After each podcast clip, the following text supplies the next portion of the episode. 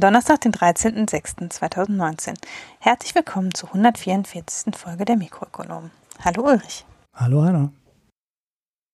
Wir haben heute lauter Themen, über die wir zusammen sprechen wollen, habe ich unser ja, Dokument entnommen. Genau. Du hast einfach ganz viele Themen eingetragen und ich habe immer dahinter geschrieben, dazu will ich auch was sagen. Ja, genau. Äh, wir waren uns also heute sehr einig über die Themen und es gibt überhaupt kein Mansplaining. Ähm, aber vorab wollen wir uns herzlich bedanken für alle, die uns mit Spenden oder Daueraufträgen unterstützen. Und äh, wollen natürlich darauf hinweisen, dass ihr uns kontaktieren könnt, um uns Lob, Kritik oder Hinweise sowohl in Audio wie auch in Schriftform zukommen zu lassen. Und zwar per E-Mail an mikronomen.posteo.de oder auch auf Twitter unter mikroökonomen mit OE und auch über Facebook. Und dann haben wir zwei Themen, über die wir nicht sprechen wollen, unter anderem über den Tod von Martin Feldstein. Ja. Ulrich. Da wollte, wollte ich jetzt kein Thema rausmachen, weil wir heute schon so viele haben. Ja. Der ist wahrscheinlich in Deutschland hier am bekanntesten als äh, ja, quasi Kritiker des ersten Tages der Eurozone, der einfach meinte, mhm. ja, das würde nicht funktionieren, die wir Volkswirtschaften werden zu unterschiedlich. Hat er ja auch nicht ganz unrecht mitbehalten. Er war auch immer ein Skeptiker, was Staatsschulden angeht. Und obwohl er damals schon Reagan beraten hatte als Wirtschaftsberater, hat er die damalige Schuldenpolitik eigentlich nicht mitgetragen. Der war allerdings auch unter Obama und unter Bush nachher nochmal im wirtschaftlichen Beraterstaat. Also der hat sehr, sehr, sehr lange als Ökonom mitgearbeitet. Politisch muss man ja nicht unbedingt seiner Meinung sein, aber Paul Krugman hat einen ganz schönen Twitter-Thread geschrieben, denn ähm, Martin Feldstein war auch sehr lange Vorsitzender des National Bureau for Economic, Economic Research, genau, und der ja. hatte sich sehr bemüht um die ähm, Nachwuchsarbeit für Ökonomen, hat ganz viele neue Konferenzen eingeführt und die Vernetzung der Ökonomen untereinander deutlich gefördert. Ja, und das äh, rechnen ihm viele sehr, sehr positiv an. Und er hat auch sehr ähm, diverse Wissenschaftler gefördert. Ne? Also hm. Krugman gehörte dazu und so. Das war also nicht so, dass der war zwar selber, konnte er mit ähm, äh, Neokeynesianismus oder ähm, Staatskonjunkturprogrammen äh, und diesen ganzen Geschichten sehr wenig anfangen, hat aber durchaus Leute gefördert, die genau aus dieser Ecke kamen. Ne? Also er konnte guten Wissenschaftler und die ja, sag ich mal, politisch-ideologische Einstellungen schon deutlich trennen und hat die dann trotzdem als Wissenschaftler gefördert. Mhm. Ich möchte ergänzen, ähm, lange bevor Feldstein für seine Eurokritik oder Staatsschuldenkritik bekannt geworden ist, war er bekannt dafür, dass er ein sehr lange ungelöstes Problem gefunden hat, das sogenannte Feldstein-Horioka-Puzzle, das heute, also der Effekt ist heute nicht mehr nachweisbar. Also es ist nicht gelöst worden, sondern es hat sich erledigt offenbar. Feldstein-Horioka haben 1980, glaube ich, herausgefunden, dass der Zusammenhang zwischen Ersparnis und Investitionen äh, nicht so eng ist, wie man immer gedacht hat. Also man hatte mal gedacht, dass Ersparnis und Investitionen sehr eng miteinander verknüpft sein müssen. Und ähm, das haben sie herausgefunden, dass das. Ah nee, umgekehrt. Also sie haben herausgefunden, dass obwohl Ersparnis und Investitionen, selbst wenn sie eins zu eins korrelieren, Länder trotzdem noch eine positive Außenhandelsbilanz oder negative Außenhandelsbilanz haben können, was eigentlich nicht geht. Aha. So, also der Effekt lässt sich heute nicht mehr nachweisen, weil die statistischen Methoden besser geworden sind. Also es ist, ähm, ich würde es heute so einschätzen, dass es ein statistisches Artefakt war, dieser Effekt, aber es, dazu gab es hunderte Replikationsstudien, die alle das gleiche gefunden haben. Also es ist jetzt nicht, dass sie doof waren, sondern mit den damaligen Methoden und damaligen Daten hat man dieses Puzzle in den Daten immer wieder gefunden und konnte es nicht erklären. Irgendwann mit besseren Methoden und besseren Daten konnte man dann zeigen, warum man das so beobachtet. Ich will das jetzt gar nicht weiter ausführen, weil wie gesagt, wir wollen ja nicht darüber sprechen und ich habe mich darauf auch nicht vorbereitet. Aber ähm, genau ich deswegen wollte ich ja nicht darüber sprechen. Genau. äh, genau. Es ist halt jetzt ein bisschen kurzfristig gewesen, um darüber ein Referat vorzubereiten, aber ich verlinke mal den Wikipedia-Artikel zu dem Effekt, für den er ja, dessen genau. Namen. Das ist ja auch in, dann im Endeffekt auch nicht mehr so interessant. Da findet man dann doch schon Sachen, die relevanter sind, ja. Mhm. Genau, es ist, ein, es ist heute nicht mehr relevant, aber es ist so, glaube ich, der große Wurf gewesen. Mhm. Genau, und außerdem hat ähm, Annegret Karrenbauer sich ja mal wieder an Trump rangeschmissen und darüber wollen wir auch nicht reden. Nein, haben wir gar keine Lust drauf. So. Gar keinen Fall. Stattdessen reden wir mal wieder über 5G, aber wir hoffen zum letzten Mal. Genau. Ähm, wir haben es angekündigt, dass wir die Auktion mitverfolgen. So, da ist jetzt gestern wirklich der letzte Hammer gefallen. Die Auktion ist beendet.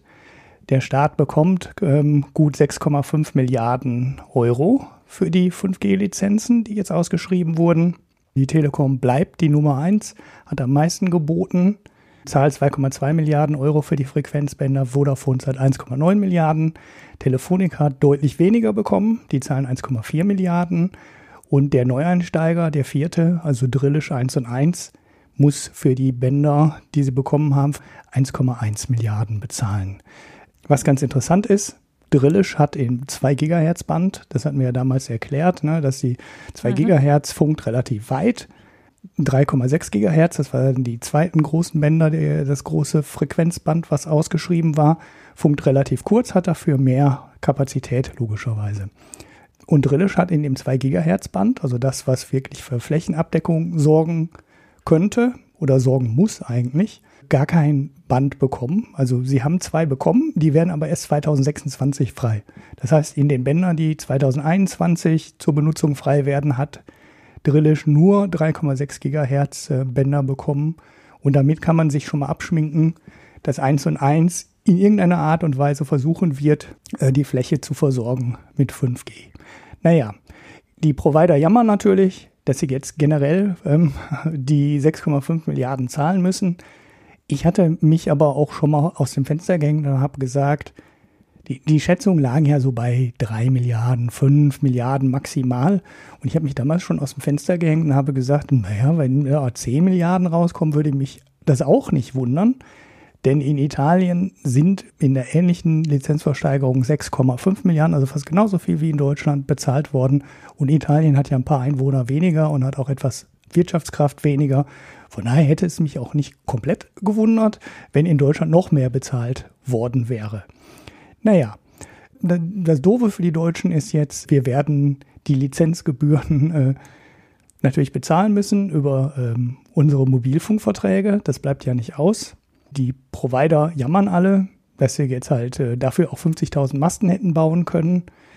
Hm, ob sie es getan hätten, weiß man nicht. Wie gesagt, ich finde es nicht so wahnsinnig teuer, weil in Italien ist der ist ein ähnlicher Betrag gezahlt worden. Das ist jetzt nicht so ungewöhnlich viel. Also ich bin nicht überrascht von der Summe. Das war so durchaus noch in dem Rahmen, was ich mir vorstellen konnte.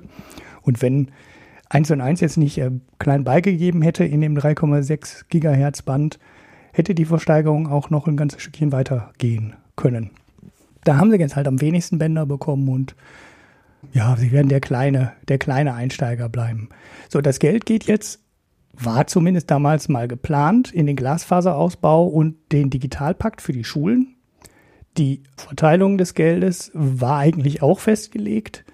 Das war so ein Gesamttopf und ähm, das Geld, was jetzt über die 5G-Auktion reinläuft, wird genauso verteilt, wie der Gesamttopf verteilt wird. Das heißt, 4,6 Milliarden gehen in den Glasfaserausbau, 2 Milliarden gehen in den äh, Pakt für Schulen. So, das ist jetzt kein zusätzliches Geld, sondern es war von vornherein so geplant, dass da insgesamt irgendwie 13 Milliarden reinlaufen. Und jetzt muss der Bund halt nur noch die Hälfte dieser Summe aufbringen und nicht mehr die gesamte Summe. Der hat jetzt die Anschubfinanzierung schon bereitgestellt. 2,4 Milliarden sind in den Topf schon drin. Jetzt kommen die 6,5 Milliarden aus der, Auktion, aus der Auktion noch dazu. Und wenn das Geld dann irgendwann mal aufgebraucht ist, dann muss der Staat halt den Rest auf die 13 Milliarden dann auch wieder irgendwann auffüllen. Heute gab es noch eine Änderung offensichtlich, die ich jetzt nicht in der Nachricht gefunden habe, sondern nur im Kommentar bei Faznet. Ich zitiere mal einfach, es ist eine gute Nachricht, dass der Bund einen Teil der 5G-Auktionserlöse in den Aufbau von Funkmasten stecken will. Das stand in einem Kommentar bei der FAZ. Ich habe aber keine Nachricht dazu gefunden. Die ist vielleicht irgendwo in der FAZ versteckt. Ich habe sie online nicht gefunden. Ich habe auch bei den anderen nichts gefunden. Also ich habe bei Heise nochmal geguckt, bei Spiegel nochmal geguckt. Ich habe keine Nachricht gefunden, dass der Staat jetzt irgendwie plant, aus diesem Glasfaserausbautopf offensichtlich so ein bisschen Geld umzuschichten und damit ähm, 4G Funkmasten bauen will, weil darum geht's offensichtlich. Ich habe keine Ahnung, was jetzt wirklich dahinter steckt. Das ähm, müssen wir noch mal gucken. Vielleicht war dann die Nachricht heute dann doch nicht die letzte, weil irgendwie will der Staat jetzt 4G-Funkmasten bauen? Ich meine, wer, wer betreibt die dann? Also wer schließt die an? Äh, ich habe mehr Fragen nach dem Kommentar in der FAZ, als ich vorher hatte, weil ich dachte eigentlich, das wäre alles geregelt und es wäre jetzt klar, äh, wie das Geld ausgegeben wird. Aber die Politik hat sich da wohl doch noch mal auf dem letzten Moment etwas umentschieden. Naja, so, das war's äh, zu der, der, zu der Funkauktion. Wenn ja bei den Masten noch irgendwas Interessantes kommen sollte, klappe ich das nochmal nach. Aber eigentlich gehe ich davon aus, dass das Thema jetzt zu ist. Obwohl die Provider ja auch alle gegen geklagt haben. Ne? Also es ist ja quasi von jedem Provider eine Klage gegen die Auktion. Ja, und laufen die noch? Die, ja, also, ich glaube schon. Ja, ja, klar. Die sind, äh, die, mhm.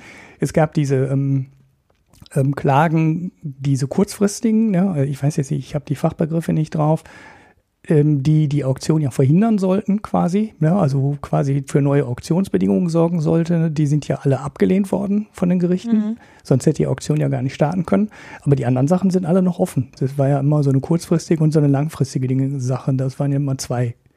Wird man jetzt sehen, wie das dann ausgeht, ob da vielleicht doch noch mal was Nachklappwürdiges herauskommt oder ich gehe mal davon aus, da wird wahrscheinlich nicht so wahnsinnig viel passieren. Die werden jetzt anfangen, irgendwann das Netz aufzubauen und äh, das sind dann eher so kleine Scharmützel, die dann vielleicht noch da stattfinden. Mit was Großem rechne ich eigentlich nicht mehr. Aber warten wir mal ab. Mhm. Ja, dann äh, von Kapital zu Kapital quasi. Nein. Die nächste Nachricht ist, äh, in, also wir verlinken die Nachricht aus dem Manager-Magazin. Eigentlich ist aber das Interview, glaube ich, hinter der Paywall bei der FATS, meine ich. Auf jeden Fall gab es ein Interview des Chefs der Münchner Rück, in dem er sich für einen höheren CO2-Preis ausgesprochen hat. Und äh, das wird wiederum im Manager-Magazin äh, zitiert. Und ich musste so ein bisschen grinsen, weil es so ein bisschen ist so, ja, wenn es ans Geld geht, hm, also dann sind wir doch dabei. Ja, also wobei ähm, in dem Artikel steht, die Münchner Rück würde sich schon seit den 70er Jahren äh, dafür aussprechen, den Klimawandel anzugehen. Und jetzt eben ganz konkret sagt er, äh, der Preis für CO2-Ausstoß müsse sich fast verfünffachen. Vor dem konkreten Hintergrund, dass natürlich die Rückversicherer unter den extremen Klimaereignissen leiden. Also, mhm. dass eben die Stürme und Waldbrände und so weiter, das hat alles zugenommen. Das betrifft die Versicherungsbranche natürlich, die da auch noch keine gute Antwort drauf hat, glaube ich. Und er argumentiert jetzt, ja, das kostet auch immer mehr Leben und wir müssen uns jetzt dringend kümmern und das Pariser Klimaabkommen muss unbedingt eingehalten werden. Deshalb müsse es eben was kosten, das müsse für, was wir auch sagen, ne, er ist quasi unserer Meinung, äh, es muss spürbar teurer werden, damit sich was ändert, ist, sein, ist seine Argumentation. Und er fasst auch zusammen eben entweder CO2-Steuer oder Ausweitung des Emissionshandels. Da hat er, glaube ich, keine konkrete Präferenz, solange eben der durchschnittliche Preis äh, so hoch einstellt wie in Schweden. Also bei 115 Euro sieht er den Preis. Mhm. Ähm, und dann eben, je nach um, politischer Umsetzbarkeit, scheint ihm egal zu sein. Ähm, ah, Financial Times ist das Interview, genau. Mhm. Ja, und das vor allen Dingen eben für große Verbraucher wie Stahl und chemische Industrie und Verkehr äh, müsste es einfach unrentabel werden, CO2 auszustoßen. Das ist seine Meinung. Und damit, das ist natürlich, hat viel mehr Gewicht, als wenn da Schüler auf die Straße gehen, würde ich sagen. Ja, das kann ich mir auch gut vorstellen. Er weist auch darauf hin, dass, was wir auch immer gesagt haben, ne? wir haben ja viel die Diskussion geführt, Zertifikatehandel oder CO2-Steuer, aber auch immer darauf hingewiesen, dass eigentlich das Wichtigste überhaupt ist, erstmal alles zu erfassen. Ne? Das ist immer der, mhm. der wichtigste Punkt. Das andere ist eher ein Detail, ob man das als Handel macht oder über eine Steuer macht. Erstmal wichtig, alles zu erfassen. Und da ist auch die interessante Zahl drin, die ich jetzt so für Europa zusammengefasst noch nicht gesehen habe, dass nur 45 Prozent der CO2-Emissionen im Moment erfasst werden von den unterschiedlichen Systemen, also vom Emissionshandel und äh, von den CO2-Steuern, die es dann, dann teilweise auf Staatsebene nochmal gibt. Das sind, die kneifen sich ja manchmal auch, manchmal ergänzen die sich, die beiden Systeme. Aber wenn wir mehr als die Hälfte überhaupt noch nicht erfassen, ne, muss man sich ja auch nicht wundern, dass das System als Ganzes nur sehr unzureichend funktioniert und nicht die Wirkung entfaltet, die sie, sie langsam aber sicher entfalten sollte. Und er sagt auch, also er sagt einerseits Schweden als Vorbild. Es wurde ja viel ähm, jetzt in, auch bei uns in den Kommentaren darüber diskutiert, ob Schweden wirklich so ein gutes Vorbild sei. Hm. Weil ja in Schweden, also die Frage war immer, warum haben denn die Staaten, die eine CO2-Steuer haben, trotzdem immer noch Emissionen? Also das ist ja das Argument, was auch bei uns in den Kommentaren aufgetaucht ist. Da ist natürlich so, Schweden hat halt schon länger eine CO2-Steuer, aber die ist erst seit kurzem so hoch, genauso wie in der Schweiz. Es ist halt schrittweise eingeführt worden, in Frankreich auch. Das heißt, man kann wahrscheinlich den Effekt von der jetzt so hohen Steuer erst in ein, zwei, drei Jahren sehen. Und eben in manchen anderen Ländern ist natürlich auch Sektoren ausgenommen, die erst Stück für Stück reingenommen werden. Das heißt, da ist es auch so, dass sozusagen die zwar weiter sind auf diesem Weg, aber die letzte Implementierungsstufe eben noch ansteht oder gerade erst umgesetzt worden ist. Und er sagt halt auch, ja, das wird Jobs kosten. Und das ist egal. Das ist das, was er letztlich sagt. Also er ja. sagt halt, ja, das wird Jobs kosten und eine verantwortungsbewusste Regierung muss das einpreisen. Also de facto ja, dann müssen wir halt gucken, dass es in Arbeitslosengeld oder in eine Kompensation fließt in irgendeiner Form. Also so genau sagt das nicht, aber er sagt halt ja, die Auswirkungen müssen berücksichtigt werden, aber es ist unbedingt nötig. Ja.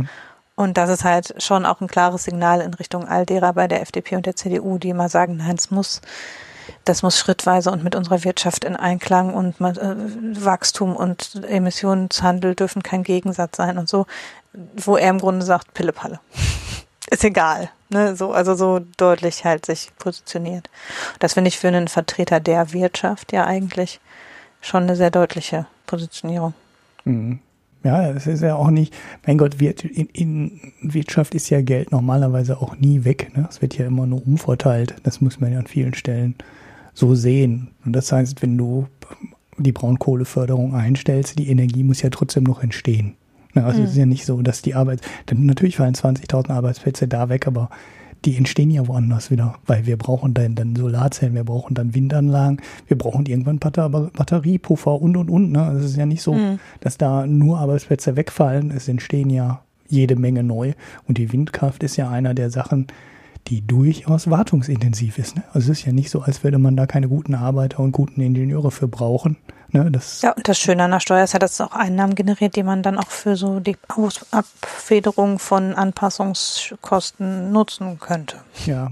Ja, es nee. ist jetzt halt alles hier in Deutschland ein bisschen schwieriger, weil wir so weit sind und so lange nichts getan haben. Ne? Es wäre halt schon schön, wenn wir jetzt irgendwie so auf dem Stand von Schweden wären und wir wären schon bei 100 Euro und wir hätten die ganz schlimmen Kraftwerke schon abgeschaltet, ne? Oder hätten die vielleicht nur noch für den Notfall in Betrieb, ne? Also wenn kein Wind da ist ja. und wenn keine Sonne da ist. Aber wir haben halt gepennt. Ne? Wir haben 2012 oder wann war es die Förderung der Photovoltaik geändert und den Ausbaukorridor, den wir vorher hatten, massiv gesenkt. Wir haben sieben Gigawatt zugebaut, drei, vier Jahre lang und haben dann den Förderkorridor auf 2,5 gesenkt. Ne? Und da muss man sich nicht wundern, dass man heute mit der erneuerbaren Energie nicht wirklich weiter ist, wenn man sagt, nee, sieben sind so viel, jetzt wollen wir nur noch zweieinhalb haben. Ja, dann haut es halt nicht hin. Ja, und dann ist ja auch noch der, die Komponente, ähm, das ist jetzt nur so am Rande, weil wir haben ja über den Kohlekompromiss schon gesprochen. Und da habe ich erst danach, nachdem wir darüber schon gesprochen haben, realisiert, dass die Anpassungen der CO2-Emissionszertifikate an die veränderte Energieproduktionssituation nicht wirklich mit Zahlen in diesem Kohlekompromiss festgeschrieben ist. Mhm. Sondern da steht zwar drin, dass die Emissionsmenge angepasst werden soll, aber nicht ganz genau festgelegt, so und so, um so und so viel genau die Kapazität soll zurückgefahren werden. Mhm. Und ja, das ist mir jetzt aufgefallen, weil es ja vom, äh, ich glaube vom Potsdam Institut ja, ja. eine Studie dazu gab, wie der Effekt wäre. Und dann ist halt rausgekommen, ja, die Emissionen quasi, also wenn man die, die Emissionsrechte nicht anpasst, dann passiert auch nichts. Und das ist halt eine totale Milchmädchenrechnung. Also natürlich passiert nichts, wenn man so viel emittieren darf, wird man auch so viel emittieren, dann ist genau der Effekt, dass dann die Zertifikatspreis billiger wird durch das Abschalten von Kohlekraftwerken. Ja. Und ähm, das äh, ist offenbar, also das, das, die haben ja nicht diesen, also die haben quasi diesen Kohlekompromisspapier in verschiedenen Ausgestaltungen durch, das ist nur so, in die Schlagzeile hat es nur dieses Szenario geschafft. Aber es ist offenbar nicht ganz klar definiert, wie genau die Emissionsmenge angepasst werden soll. Das ist wieder so verpennt. Also. Genau, das ist der gleiche Effekt, den wir damals schon diskutiert haben mit ja. dem mit dem Zertifikatehandel, wenn man gleichzeitig Wind und Sonne fördert. Ja. ja. Dann schiebt man da Geld rein und senkt dann über den Anstieg von Photovoltaik und Windenergie den Anteil an regenerativem Strom. Da sorgt man halt völlig unabhängig vom Emissionshandel dafür. Und dann können die natürlich alle weiterhin Kohle verbrennen, weil die Zertifikate nichts kosten, weil über das Erneuerbare Energiengesetz sowieso der Strom ins Netz kommen muss, ohne dass der in mhm. Zertifikatehandel steckt. Und da verfälscht man den kompletten Markt und das droht jetzt halt bei dem Braunkohleausstieg auch wieder. Wir schalten dann über eine Regelung und einen lang, viel zu langfristigen Ausstiegsplan die Braunkohleförderung und Braunkohleverbrennung dann ein, aber passen den Emissionshandel nicht mehr an. Und ja, da muss man sich schon fragen, äh, ob dieser Emissionshandel wirklich das geeignete Instrument ist, wenn die Politiker da nicht in der Lage sind, das vernünftig zu steuern. Ja, genau. Also es, ist, es steht außer Frage, dass es funktionieren könnte, aber diese ständige Nachsteuerung, das ist offenbar zu langsam. Also das, die, die Nachsteuerung ist, ist scheinbar, also es ist halt ein politisches System irgendwie und das wird zu langsam angepasst. Ja. Und ich frage mich immer, ob das an mangelndem Verständnis liegt oder an Geschenken oder man weiß es nicht. Aber irgendwas scheint da nicht so ganz, nicht ja. so ganz zu klappen. Ja. Naja. Wie auch immer. Jedenfalls, der Chef der Münchner Rück ist unserer Meinung, Ulrich. Wir können uns auf die Schulter klopfen. Ja. Ähm, und jetzt müsste nur endlich mal jemand was unternehmen. Ja, was ich ein bisschen schade fand, ist, dass er die Kosten nicht ausgerechnet hat. Da müssen wir nochmal unbedingt drauf kommen, weil wir hatten nochmal eine Hörerfrage dazu, zu dem Thema ob also so Klimaauswirkungen heute schon in den Planungen von Unternehmen eine Rolle spielen würden. Und da ist natürlich die Münchner Rück als weltgrößter, glaube ich, immer noch Rückversicherer. Mhm. Der erste Punkt, wo man nach Papers und sowas suchen ähm, könnte mhm. und da mal schauen könnte, ob die sowas schon mal ausgerechnet haben. Aber die Münchner Rück, ähm, ja, die sitzt halt als Rückversicherer, die, die spüren die Schäden halt als erstes. Und ja, die, die machen halt alles teurer, ne? was, was jetzt mhm. äh, Wirbelsturm, Rückversicherung angeht oder Küstenschäden, Überschwemmungen und so weiter. Und das berechnen die. Die haben die besten Leute dafür. Und vielleicht haben die schon mal so eine Schadensprognose erstellt. Da müssten wir nochmal nachschauen. Ja, Lesnick, der vermutlich hat er das absichtlich nicht gesagt, um sich nicht in die Preispolitik gucken zu lassen. Er, was im Artikel erwähnt wird, aber ich weiß nicht, ob von ihm, ist, dass das, ja, die gesellschaftlichen Kosten für eine Tonne CO2 auf etwa 180 Euro geschätzt werden. Also die Gesundheit, also die Kosten, die die Gesellschaft trägt in Form von Gesundheits- und Umweltkosten. Mhm. Das sind natürlich nicht die unternehmerischen Kosten. Die können sowohl höher als auch niedriger liegen, je nachdem, in welcher Branche das Unternehmen tätig ist. Aber das, was die Gesellschaft trägt und was bisher eben nicht, wo die Emittenten bisher kaum dran Anteil übernehmen, sind die gesundheitlichen, die Umweltkosten. Und die liegen nach Berechnung des Bundesumweltamtes bei 180 Euro pro Tonne. Also das wäre quasi der echte Preis, den man draufkleben müsste als Steuer, damit der Staat diesen Kosten kompensieren kann. Hm. Wobei ich mich da immer noch frage, ob das eine deutsche Berechnung ist oder eine weltweite. Ne? Aber naja gut, so weit wollen wir jetzt auch gar nicht mehr ja. in die Details gehen, würde ich sagen. Ja, ja machen wir hier zu. Und dann reden wir über Friedrich Merz. Das wollte der Marco so, dass wir über Friedrich Merz reden. das hat er uns gesagt, wir sollen darüber reden damit ihr und wir Spaß haben. ja, ähm, es ist ja interessant, ne? es läuft für die CDU nicht so gut und schon taucht Friedrich Merz aus seiner Kapitalistenversenkung auf und äh, äußert sich wieder in Zeitungen zu Wirtschaftsthemen und profiliert sich als der Wissende. Mhm.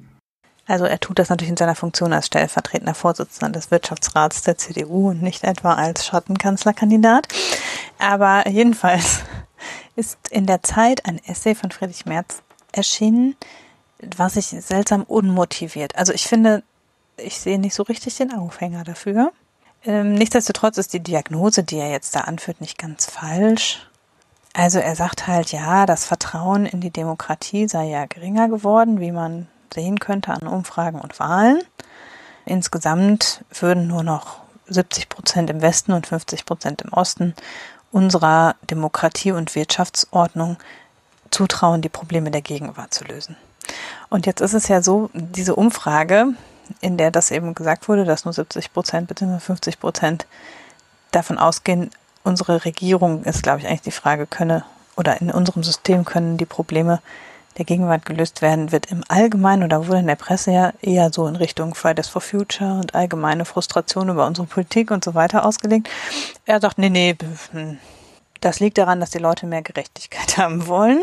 Und mehr Gerechtigkeit könnte man doch darüber erreichen, dass alle Leute jetzt Aktien haben. Also das mal kurz so zusammengefasst.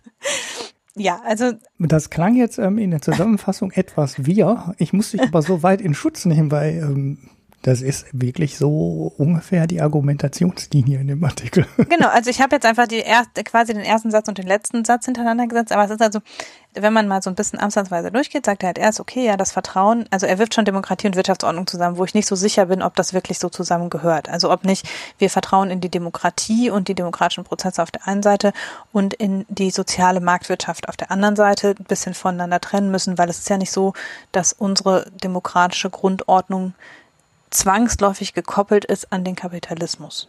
Mhm. Also natürlich haben wir soziale Marktwirtschaft, die aber ja nicht in unserem Grundgesetz steht, wie letztens irgendwann irgendwer schon als Aufhänger genommen hat, auch Friedrich Merz, glaube ich. Natürlich haben wir als Grundprinzip unseres Wirtschaftens und unserer Gesetzgebung die soziale Marktwirtschaft und natürlich sind wir ein demokratisch orientierter Staat. Aber zunächst mal können diese beiden Dinge losgelöst voneinander existieren. So, es ist nicht so, dass jede Demokratie eine soziale Marktwirtschaft sein muss, wie wir an den USA sehen. Und es ist auch nicht so, dass jede soziale Marktwirtschaft unbedingt demokratisch sein muss, wie wir zum Beispiel in der Türkei sehen können. Und er führt das aber so an, als wäre das ginge das Hand in Hand nicht voneinander zu lösen und ist außerdem irgendwie alles eins. Und dann sagt er, ja, die Leute wollen halt mehr Gerechtigkeit. Das ist so die Wahlmotivation anscheinend. Also, dass es um Umweltpolitik und Bildungspolitik oder so gehen könnte. Nein, nein, nein. Mehr Gerechtigkeit ist das, was offenbar alle wollen.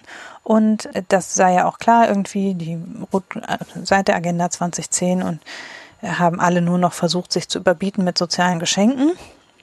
Was ich auch schon, also das finde ich schon eine sehr interessante Analyse, weil er stellt halt dann so gegenüber drei Milliarden Euro für die Forschung zu künstlicher Intelligenz gegenüber 100 Milliarden Euro Bundeszuschuss in die gesetzliche Rentenversicherung. Wo ich denke, wie viel mehr Äpfel und Birnen vergleichen kann man eigentlich machen? Also äh, wir haben da ein enges Forschungsgebiet, was einen Teil der Forschenden in Deutschland betrifft. Und Forschung ist nur eine von vielen wirtschaftlich relevanten Gebieten. Und dann haben wir die Rentenversicherung, die eigentlich potenziell jeden betrifft. Mhm. Und aber das ist so, daran sieht man eben, die gesetzlichen Prioritäten gehen in Richtung Sozialgeschenke.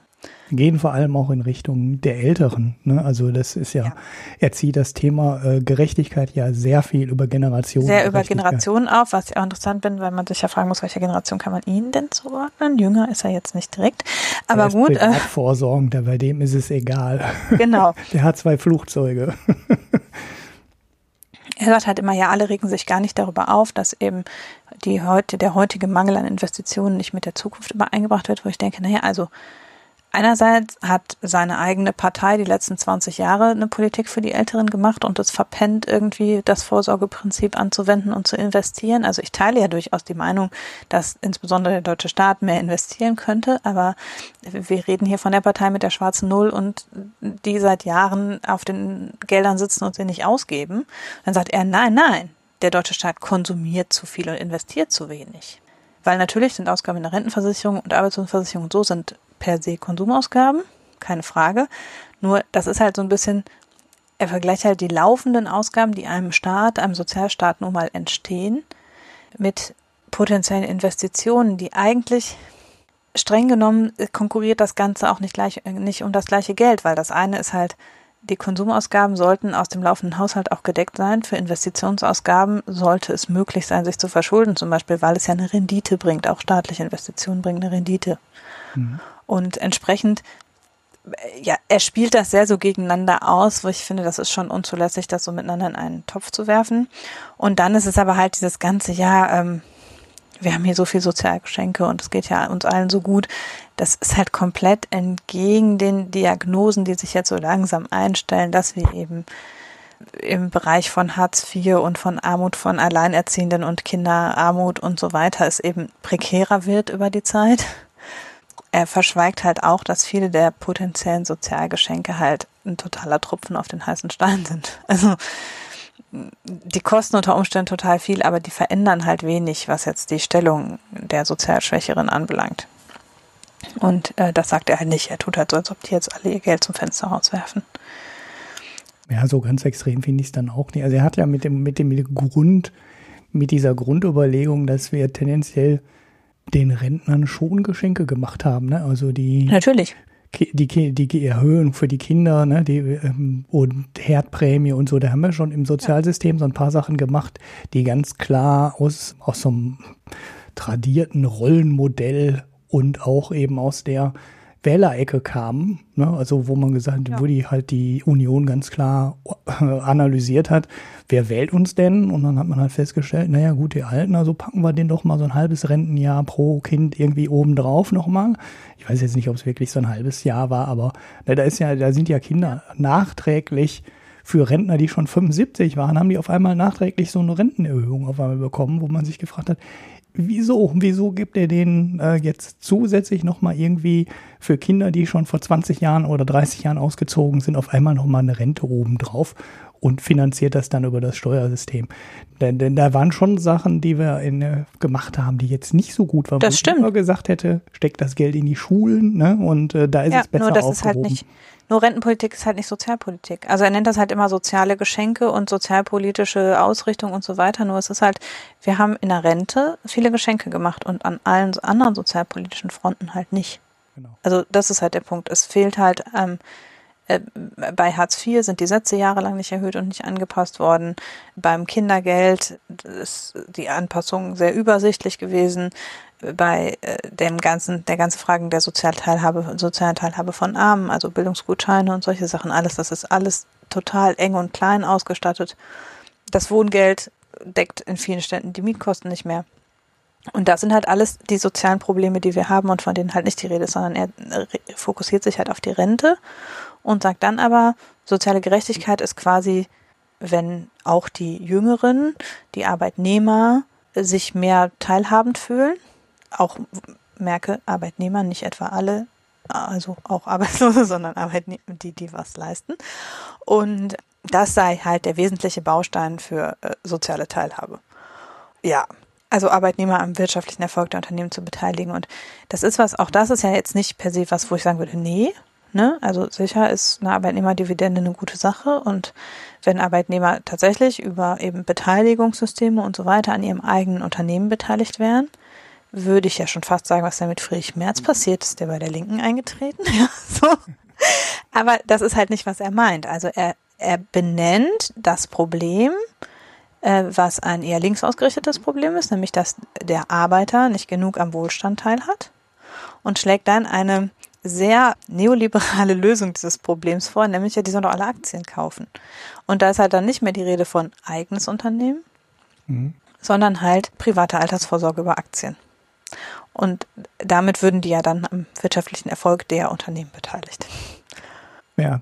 Und natürlich, wir haben ja auch schon über Altersvorsorge gesprochen und darüber, dass es mehr Anreize für private Altersvorsorge geben muss und auch die, dass die Aktienquote in Deutschland sehr gering ist. Das ist alles wahr.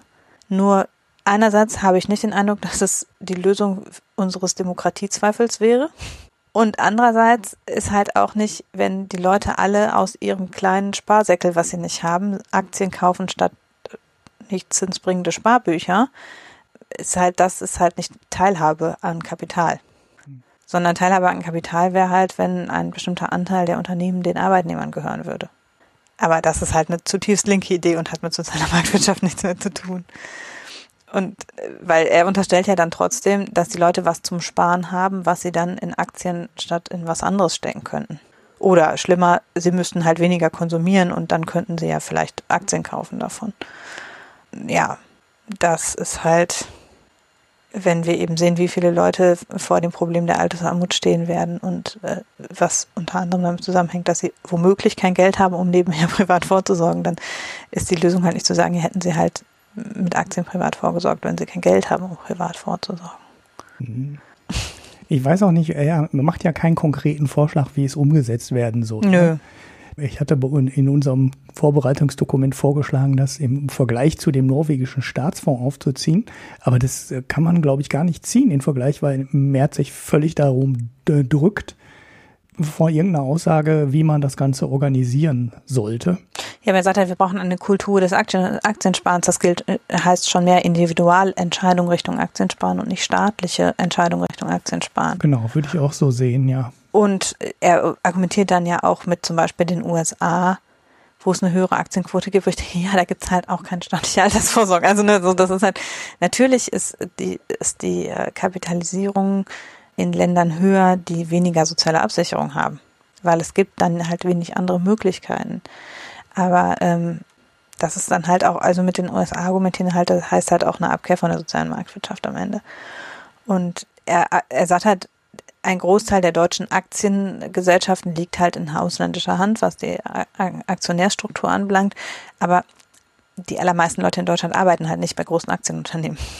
Ja. Sondern die Leute arbeiten halt in mittelständischen, unter Umständen in großen mittelständischen Unternehmen, aber halt sehr, sehr viele Teile der Gesellschaft arbeiten in kleinen und mittelständischen Unternehmen.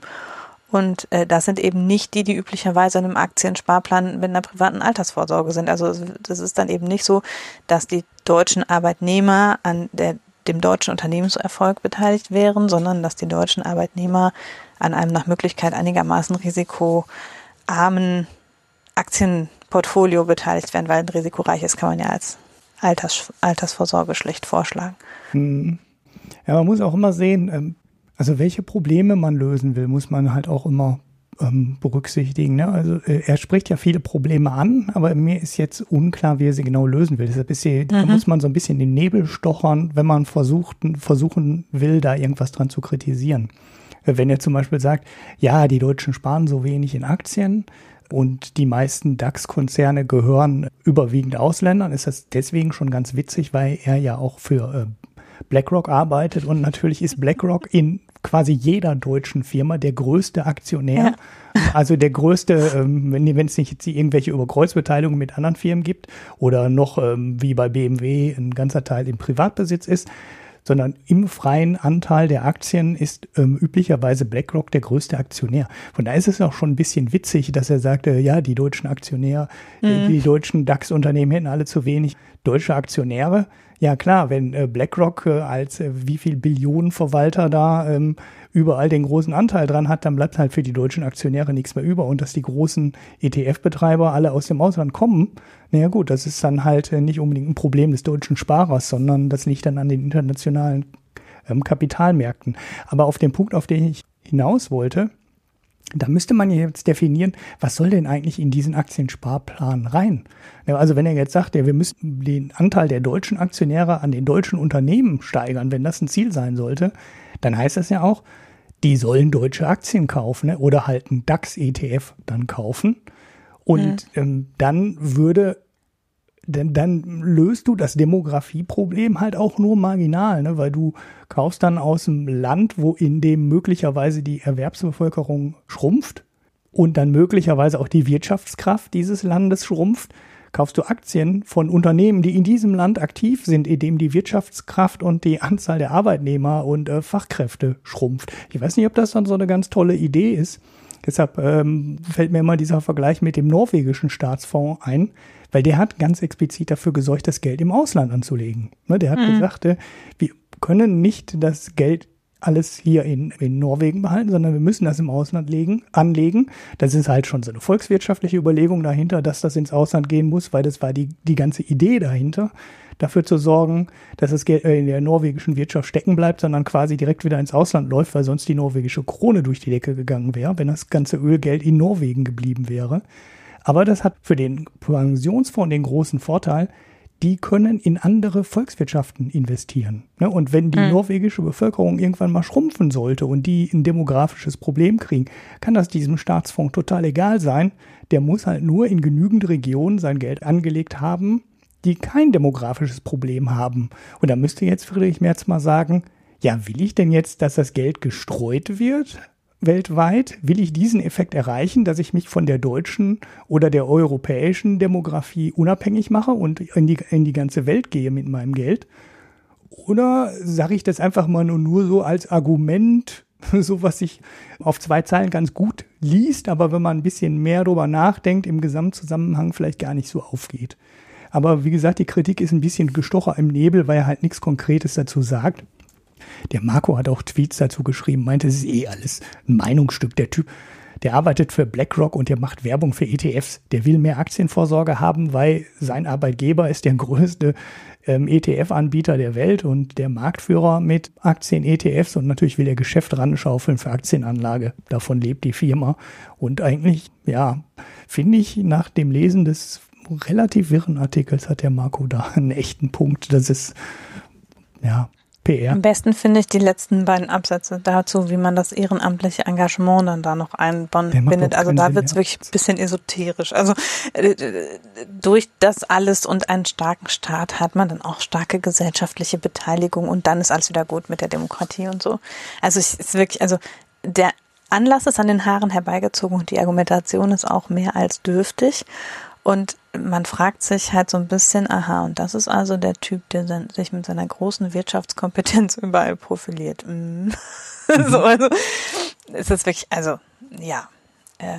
Ja, es ist wirklich ein bisschen komisch. Ich hatte so ein bisschen das Gefühl, als würde er sich nicht trauen, das zu sagen, was er wirklich sagen will. Also wenn man jetzt sowas, wenn man jetzt über diese Gerechtigkeitslücke argumentiert, ne, der, der wirft ja auch die mhm. Generationengerechtigkeit und so eine ge gefühlte Gerechtigkeitslücke wirft er ja auch völlig irgendwie in einen Topf und argumentiert er ja auch nicht stringent irgendwie durch. Dann müsste man bei der Gerechtigkeitslücke ja auch mal den Herrn Merz fragen, ja, was ist denn jetzt mit den Arbeitslosen und den Niedriglöhnern? Wie mhm. sollen die denn jetzt mit Aktien sparen und da ja. irgendwie Vermögen schaffen? Sag mal, gib doch mal eine konkrete Antwort darauf. Soll der Staat da 500 Euro im Jahr reinschieben in, in so einen Fonds, ohne dass die äh, ob das weiterhin irgendwie Low-Performer bleiben, weil sind sie ja offensichtlich, weil der Markt regelt das ja und wer nur 1500 Euro verdient, der hat halt auch nicht mehr, hat halt auch nicht mehr verdient und der ist halt Low-Performer und ähm, der soll sich mal gefälligst ein bisschen anstrengen. Was er denn machen will, dass die Leute über einen Aktiensparplan dann eine vernünftige Rente haben wollen. Und da kommt ja nichts Konkretes zu und ich finde irgendwie ist es, äh, ja, das ist so, so Lindner argumentiert. Man fragt sich echt manchmal, ob man das noch wirklich ernst nehmen soll, was da so kommt. Und der, ja, wie gesagt, der vorletzte Abschnitt ist komisch, der letzte wird ja auch nicht besser.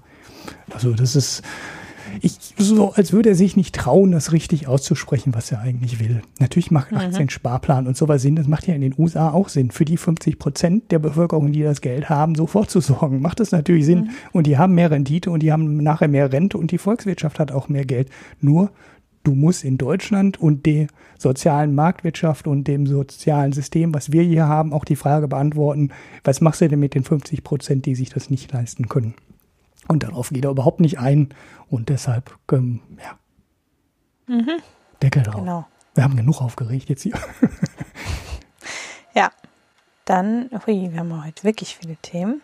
Wollte ich kurz ein Thema aus der ähm, Hanna interessiert sich für Spartenthemenreihe ähm, einbringen.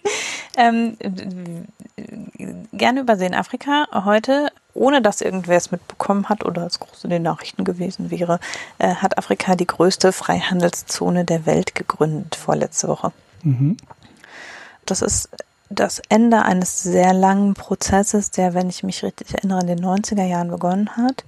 Also die Afrikanische Union hatte schon lange das Ziel, auch nach dem Vorbild der EU auch eine Wirtschaftsunion zu bilden. Also die Afrikanische Union ist ja eine politische Union und die auch nur so ein bisschen gut funktioniert, muss man sagen. Also die beherbergen ja auch ein paar üble Diktatoren in ihren Reihen und sagen da auch wenig dazu und so.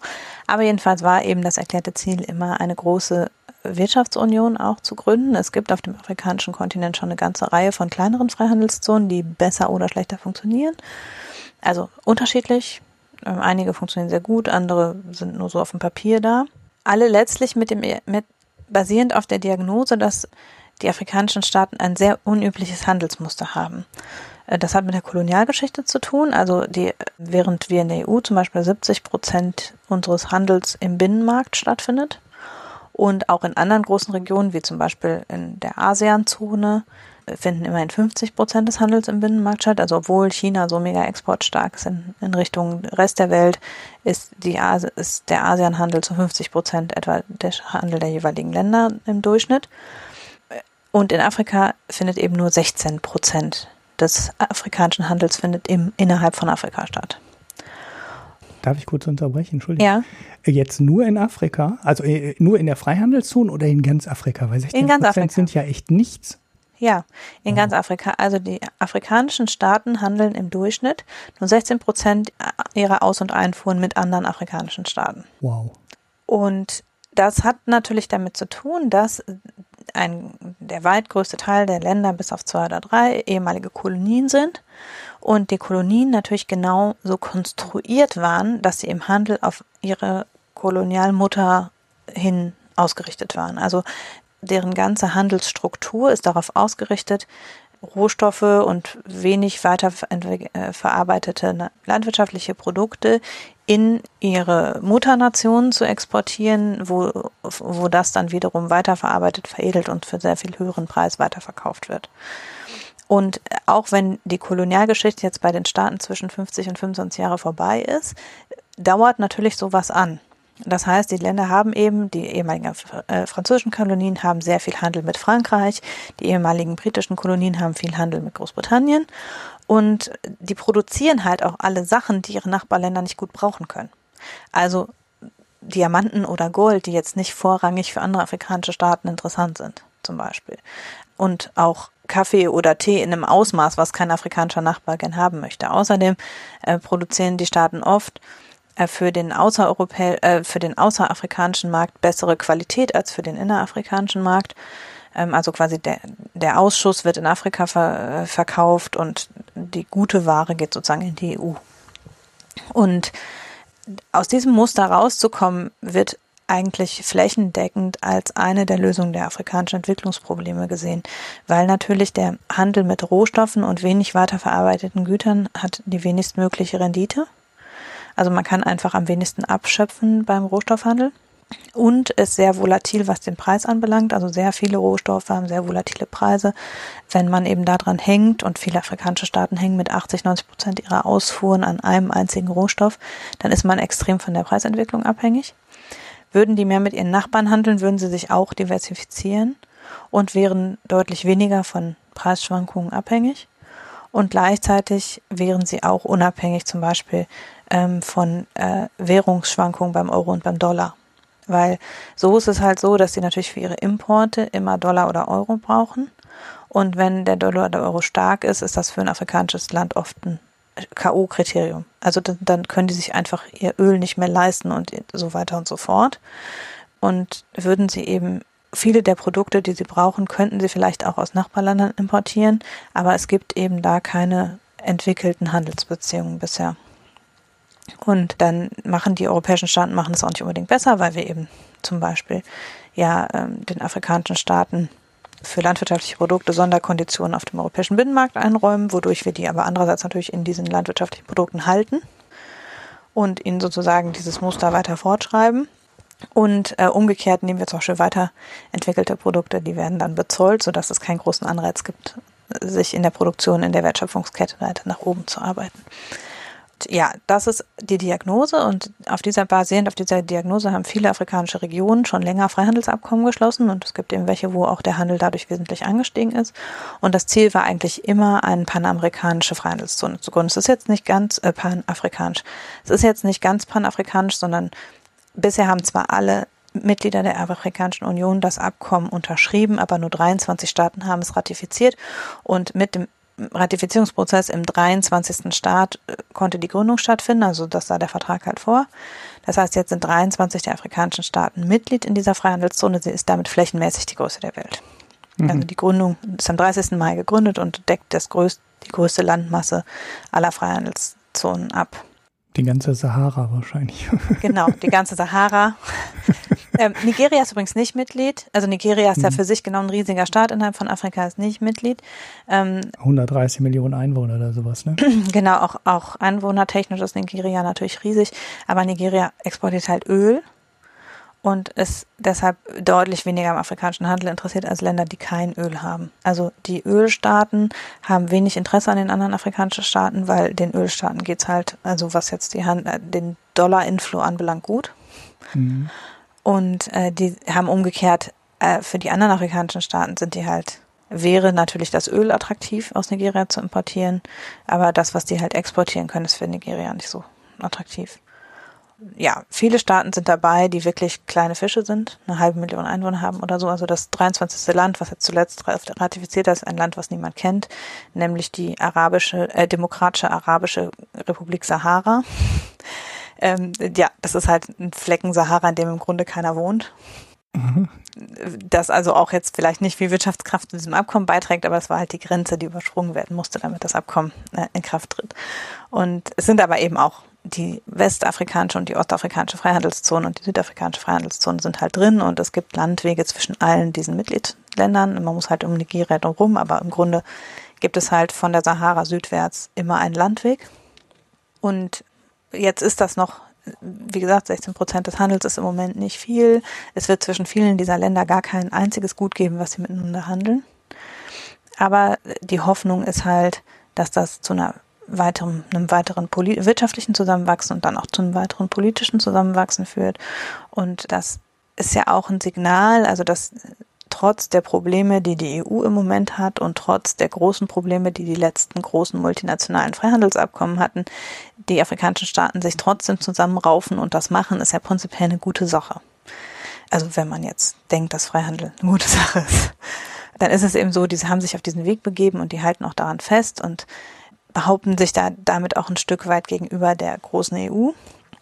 Ist das für die EU nicht unbedingt nachteilig, weil die EU natürlich umgekehrt damit einen einzelnen Verhandlungspartner auf der afrikanischen Seite hat und mit dem dann zwischen den beiden Freihandelszonen Abkommen geschlossen werden können. Das ist für die EU sicher von Vorteil und vereinfacht vieles.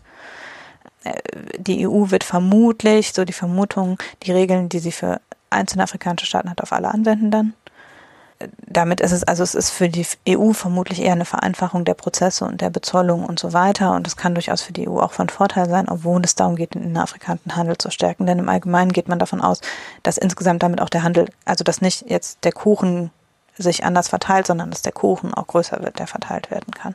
Mhm. Also das ist ja der Grund, warum Staaten Handel äh, fördern, ist ja, weil der Kuchen insgesamt wächst, den man verteilen kann. Ja. Ja, Freihandel ist ja, glaube ich, auch, weil du gerade zwischendurch mal die Frage gestellt hast, ob man da Freihandel gut findet oder nicht gut findet. Ich denke mal, zumindest unter Staaten, die auf einem ähnlichen Niveau sind, ist es eine Sache, die definitiv gut ist. Also ich glaube, es gibt keine wirklichen Belege dafür, dass Länder nicht profitieren, wenn sie auf einem ähnlichen Niveau sind. Mhm. Was immer schwierig ist, ist, wenn ein Land arm ist und ein Land reich ist, weil dann hast du halt riesige Unterschiede und dann kannst du das, dann, dann kann halt das reiche Land das arme plätten, weil die Produktivität massiv höher ist und das Land dann eben auch an Entwicklung hindern.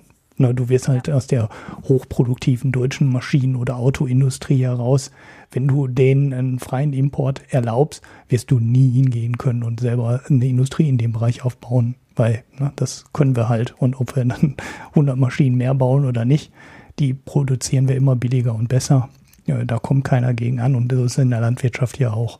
Wenn die ähnliche Produkte herstellen, haben die keine Chance gegen die hochautomatisierte Landwirtschaft in der EU, die auch dann zusätzlich noch subventioniert wird. Aber wenn es Länder sind, die auf einem ähnlichen Niveau sind, ähm, ist es natürlich ganz anders, weil die haben dann können dann auch, auch fair miteinander äh, konkurrieren.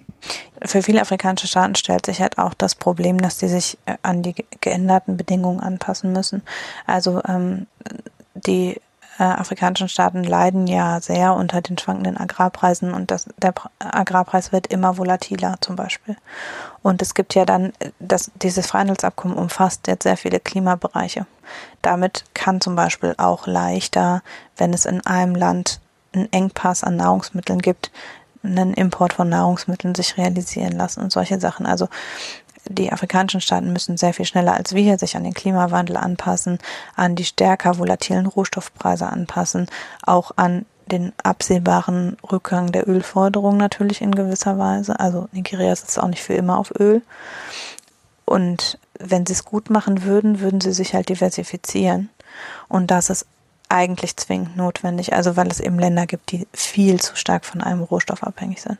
Mhm. Und dann, also ne, Sambia exportiert 80 Prozent Kupfer und nochmal 10 Prozent Kupferprodukte.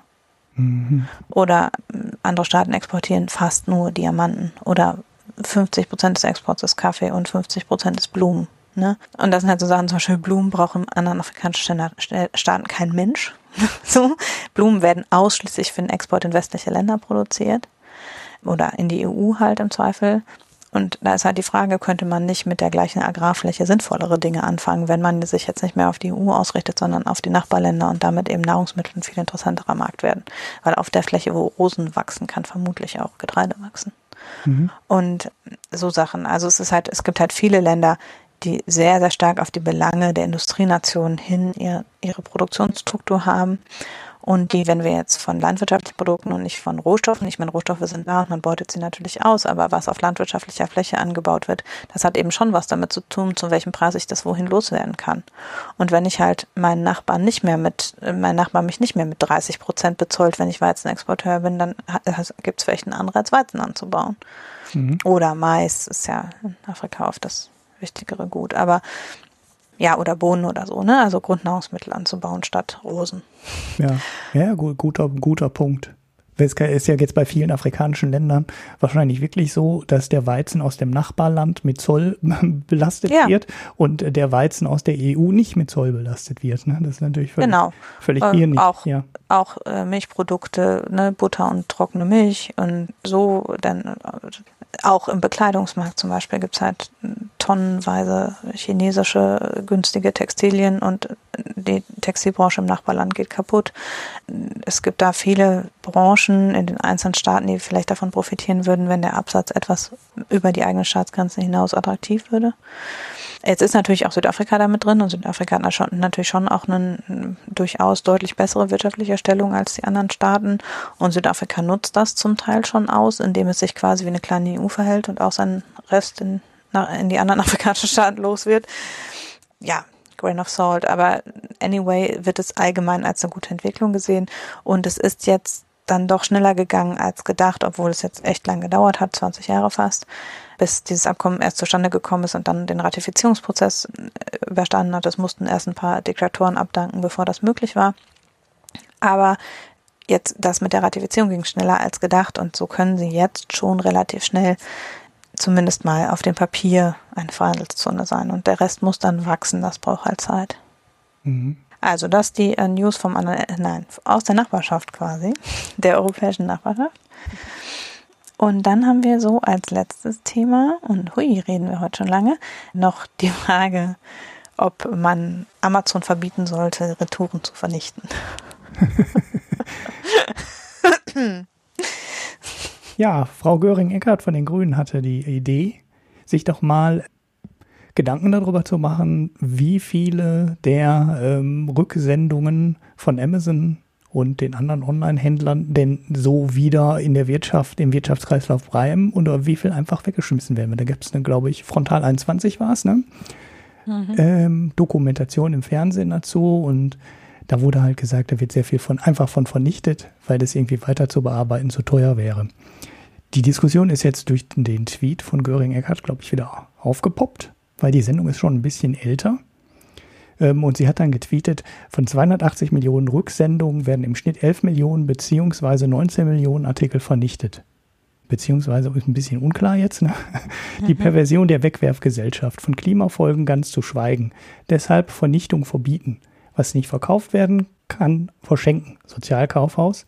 Rohstoffe recyceln. So, da waren die 280 Zeichen zu Ende von Twitter. Mhm. ähm, das haben dann einige zum Anlass genommen, mal zu untersuchen, ob denn die Zahlen, die in diesem Tweet drinstehen, so richtig, so richtig sind und so richtig stimmen. Mir ist erstens sofort aufgefallen, also stehen natürlich zwei Zahlen drin, ne? ist 11 Millionen und 19 mhm. Millionen. Was ist denn jetzt davon? Und zweitens ist die erste Zahl 280 Millionen Rücksendungen und hinten auf einmal Artikel. Wir mhm. wissen, meistens bestellen wir mehr als eine Sache gleichzeitig. Und da kann man sich schon fragen, passen die Zahlen denn jetzt überhaupt sinnvoll zusammen oder nicht sinnvoll zusammen? Und das haben dann mal ein paar Leute hinterher recherchiert. Du hast den Artikel von der Süddeutschen reingeworfen, ich den von T3N. Mhm. Sag vielleicht mal, was in dem Süddeutschen steht. Dann kann ich das in ergänzen. Dem, also in dem Süddeutschen Artikel geht es nicht so sehr darum, ob die Zahlen stimmen, sondern mehr warum. Mhm. Also was vernichtet wird und warum. Ah, okay. Jetzt ist es halt so, also zum einen steht da auch noch drin, Svenja Schulze möchte zeitnah einen entsprechenden Gesetzesentwurf vorlesen. Ich finde wirklich lustig, wie die Regierung springt, wenn die Grünen ein Stöckchen hinhalten, aber gut, wie auch immer. Es gibt also keinen, der Artikelsatz vorab, eigentlich gibt kein Online-Händler bekannt, was entsorgt wird. Es gibt keine offizielle Liste, es gibt auch keinen Online-Händler, der ausschließt, dass er Sachen entsorgt. Es gibt nur die Aussagen von Mitarbeitern. Mhm. Dann, ja, also es wird in so gut wie allen Produktgruppen aussortiert, aber sehr unterschiedlich stark. Also man kann letztlich keine Rückschlüsse auf die ganzen Sortimente ziehen. Mit hoher Wahrscheinlichkeit sind es aber Medizin, Gesundheits- und Wellnessprodukte, die eben fast immer vernichtet werden, Drogerie- und Parfümerieartikel und Nahrungs- und Genussmittel in diesen Bereichen sind aber Retouren sehr gering. Also ich meine, wer bestellt denn in der Online-Apotheke was und schickt das zurück? Also ne, das ist so, ja, ja, da bestellt man ja genau das, was man braucht und man weiß relativ genau, was man haben möchte, auch bei Drogerieartikeln und so. Deshalb, da sind die Retouren gering, die werden fast immer vernichtet und zwar aus hygienischen Gründen. Also man darf eben einmal ausgehändigte Drogerie- und Medizinartikel meistens nicht wieder in den Umlauf bringen, weil man nicht sicher sein kann, dass sie nicht geöffnet worden sind. Mhm. Und entsprechend müssen da aus Sicherheits- und Gesundheitserwägungen müssen die vernichtet werden. Also viele dürfen gar nicht wieder vernichtet, wieder vermarktet werden oder wenn es eben äh, Lebensmittel betrifft, dann sind die halt, wenn die zurückgesendet werden, danach abgelaufen und dann kann man sie halt nicht mehr vermarkten.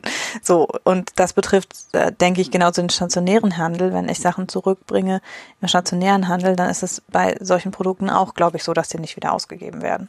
Mhm. Und man kann eben bei vielen auch gar nicht sicherstellen, ob die geöffnet wurden oder nicht, ob sie beschädigt sind oder nicht. Ne? Also man kann halt nicht sehen, hat jemand in die Pillenpackung mit der Spritze was reingespritzt oder so. Manipulation ist nicht ausgeschlossen, deshalb müssen die halt eingepackt, äh, müssen die entsorgt werden. Die, zu den Zahlen sagt, hat die Uni Bamberg wohl mal erhoben, dass nur vier Prozent der zurückgesendeten Artikel wirklich im Müll landen. Und äh, da drin, aber das lässt sich auch nicht gut verifizieren, weil Artikel darin nicht erhalten sind, die gar nicht verkauft wurden. Also Saisonartikel, die nach der Saison direkt in den Müll wandern, Saisonsüßigkeiten, die, die nicht verkauft werden konnten, Sachen, die zu WM, EM und so weiter erschienen sind. Da sind ja welche, die bleiben einfach liegen mhm. und die werden auch in den Müll gesteckt, ohne dass sie jemals verkauft wurden. Das heißt, da kann man es nicht so genau sagen. Und es ist auch bei Möbeln und Anrichtungsgegenständen so, dass halt da oft es einen Saisonwechsel gibt und dann die alten, wenn sie nicht zum halben Preis noch verkauft werden konnten, irgendwann verschrottet werden. Mhm. Demgegenüber wird ja, was am meisten zurückgeschickt wird, sind halt Kleidungsstücke und Kleidungsstücke werden in sehr hoher Wahrscheinlich mit sehr hoher Wahrscheinlichkeit einfach nochmal verkauft. Weil da ist es halt relativ gut zu prüfen, ob die in Ordnung sind oder nicht. Die äh, können in der Regel äh, fast maschinell weiterverarbeitet werden. Das heißt, sie können oft bis zu 70 Prozent können als A-Ware wieder in den Kundenversand gehen. Der Rest kann zumindest reduziert oder als B-Ware noch wieder verkauft werden. Und dann gibt es für Bekleidung halt auch Outlets, wo dann eben explizit solche Artikel landen und dann auch zu sehr günstigen Preisen verkauft werden. Das heißt, ausgerechnet in dem Bereich, wo sehr viel zurückgesendet wird und wo auch übrigens im stationären Handel sehr viel zurückgegeben wird, äh, ist es eigentlich so, dass man das halt einfach wieder ins Regal hängen kann, um es mal platt zu sagen. Mhm. Ja. Und dann ist es außerdem so, dass viele der Brancheninsider sagen, dass auch nicht alles vernichtet wird, sondern eben zum Teil auch schon Spenden stattfinden. Also dass das eben an gemeinnützige Organisationen und so weiter abgegeben werden, solange eben die Händler kein Risiko sehen, dass sie damit ihren eigenen Markt kaputt machen. Also die geben es halt nicht einfach so raus, weil sie dann ihren eigenen Markt verderben würden. Aber ähm, was ich halt schon mal gehört habe, ist, dass die Sachen zum Beispiel im Ausland verschenkt werden also nicht hier in Deutschland an gemeinnützige Organisationen ausgegeben werden, sondern dann in Osteuropa. Trotzdem gibt es halt natürlich, also man muss ja letztlich trennen. Einerseits gibt es eine sehr hohe Anzahl an Retouren und das ist natürlich ein Problem, allein schon wegen der CO2-Belastung für den Transport und dem, äh, das Handling, das kostet natürlich alles Energie und Zeit und, und so, ist für die Unternehmen kostenintensiv, schlägt sich damit auf die Durchschnittspreise auf im Prinzip tragen die Händler auch die ganzen Kosten für die Retouren. Also es gibt ja, also vorgeschrieben ist ja gesetzlich, dass Retouren ab 45 Euro umsonst sein müssen. Aber viele nehmen ja alles zurück. Ne? Oder ähm, stellen einem halt nur einen Bruchteil der Versandkosten in Rechnung oder sowas. Die Kosten werden beziffert mit etwa 10 Euro im Durchschnitt pro Retoure und maximal 2,50 Euro erhält, man vom, erhält der Händler vom Kunden zurück. Und dann ist eben die Frage, was kann man tun, um vielleicht sogar, also wenn, auch wenn es wieder in den Handel kommt, ist halt die Retoure an sich natürlich ein Problem. Und äh, da ähm, kann man dann schon ansetzen, was kann man tun, um die Anzahl der Retouren zu verhindern. Da wäre eben Verbot natürlich, Verbot der Vernichtung würde vermutlich dazu führen, dass die Händler die Kosten umschlagen würden. Mhm. Weil wenn sie es nicht mehr vernichten können, dann sitzen sie auch noch auf den Sachen, dann ist es ein größeres Interesse, die Retouren von vornherein zu verhindern.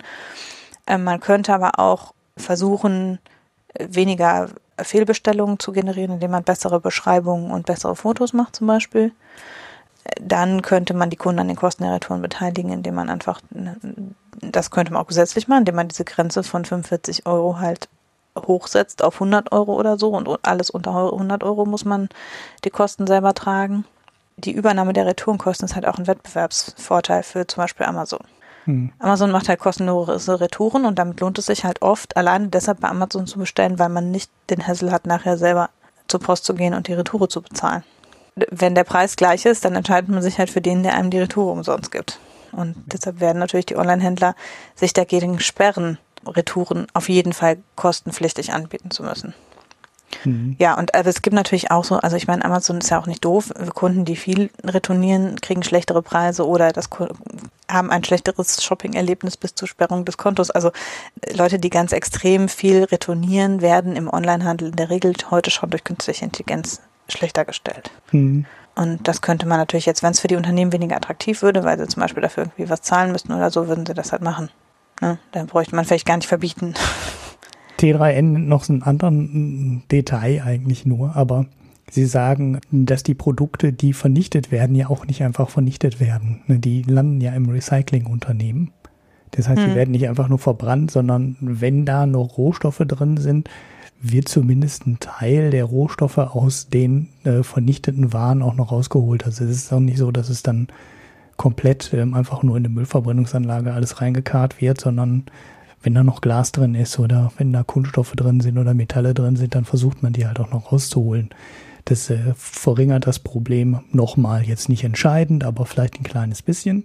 Generell scheint mir das Problem nicht so groß zu sein, wie es jetzt gemacht wurde von Seiten der Politik. Also wenn man sich die Zahlen angeschaut, 4% Rücksendung, ja, das ist jetzt halt bei das hört sich jetzt als absolute Zahl immer noch äh, sehr hoch an, aber es ist ja doch schon sehr, sehr wenig, was dann am Ende vernichtet wird.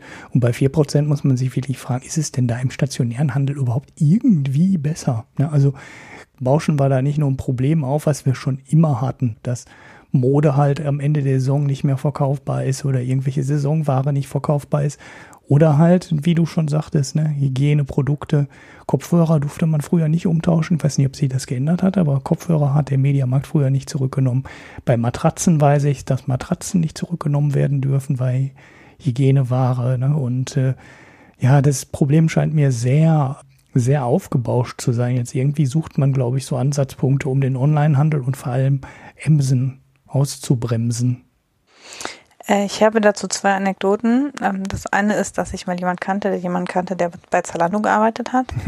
Und der hat äh, sehr regelmäßig der hat davon berichtet, dass Zalando äh, die Retouren halt nicht in Deutschland wieder in den Handel bringt, aber halt wo an, in andere Länder verkauft mhm. und da halt auf Verkaufsportalen anbietet und dass sozusagen äh, Mitarbeiter die Möglichkeit hatten, irgendwie für drei oder fünf Euro ein paar Schuhe zu kaufen, bevor es ins Ausland ging, quasi, also dass die Mitarbeiter so ein Sonderkaufsrecht auf diese Retouren hatten mhm. und dann wurde das halt an so Händler verkauft, die dann unterschreiben mussten, dass sie es nicht in Deutschland wieder verkaufen.